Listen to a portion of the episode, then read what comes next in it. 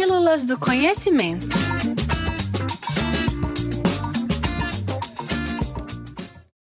Geocentrismo e o heliocentrismo.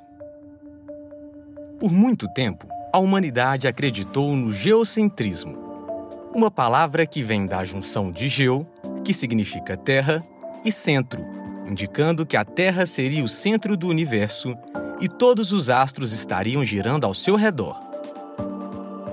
Aristóteles, ainda por volta do ano 350 a.C., na Grécia Antiga, defendia a ideia de que a Terra era o centro do universo e que nove esferas giravam em torno dela.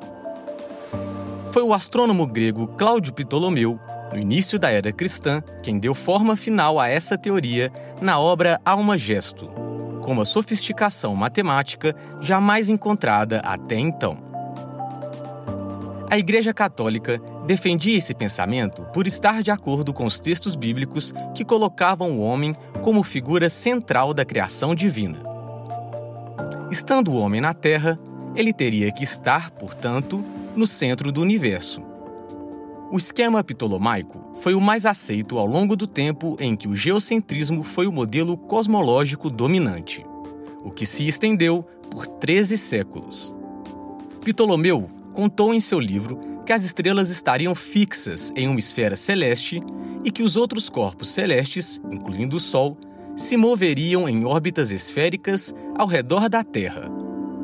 Ele usou uma combinação de círculos, chamados deferentes e epiciclos, para explicar o movimento retrógrado dos planetas, que é quando um planeta é observado no céu se movendo em sentido contrário aos demais objetos do sistema solar, e porque eles ficam mais brilhantes nessa época.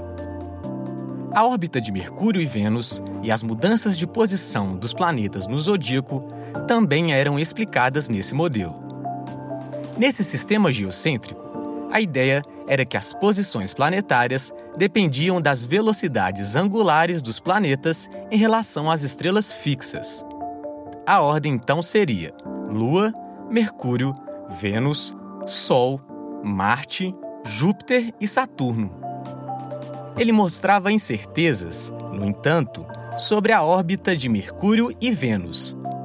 As tábuas de Ptolomeu sobre o movimento dos planetas serviram por muito tempo como instrumento de navegação.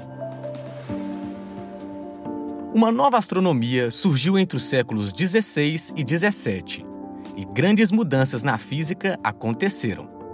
Nicolau Copérnico, astrônomo e matemático polonês, deu forma ao sistema heliocêntrico, onde a palavra hélio representa o nome do deus Sol dos romanos. Copérnico desenvolveu um sistema bem compreensível, no qual o Sol estaria no centro, fixo e imóvel. Em volta dele girariam os seis planetas até então descobertos, e a Lua giraria ao redor da Terra.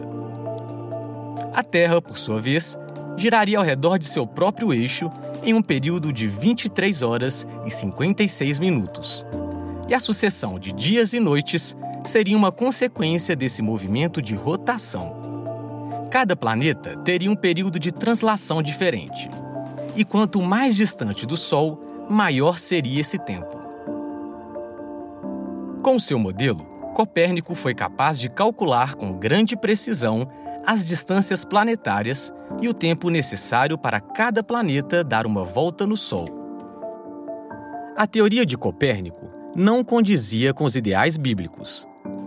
Dessa forma, por medo de ser considerado herege, suas ideias só foram divulgadas depois de sua morte.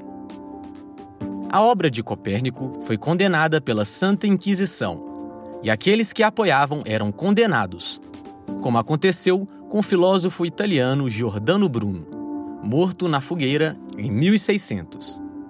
A princípio, o heliocentrismo também não era aceito cientificamente.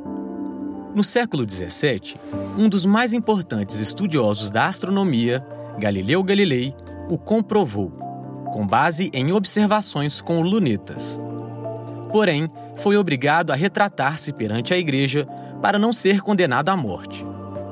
De qualquer forma, o modelo foi sendo aperfeiçoado por cientistas e astrônomos como Michael Maestlin, Johannes Kepler Isaac Newton, até que passou a ser a teoria mais aceita pela comunidade científica.